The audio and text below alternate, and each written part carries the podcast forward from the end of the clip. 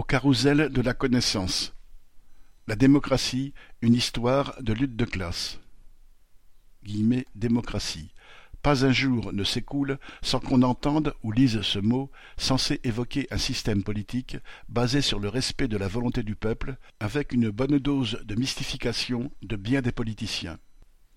Qu'est-ce que la démocratie?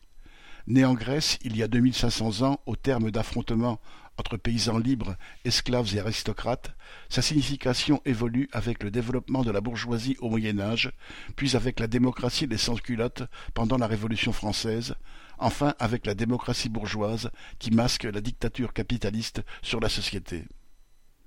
Son histoire est liée à celle de la lutte des classes jusqu'à la démocratie ouvrière de la Commune de Paris, des soviets de 1917, et celle de demain.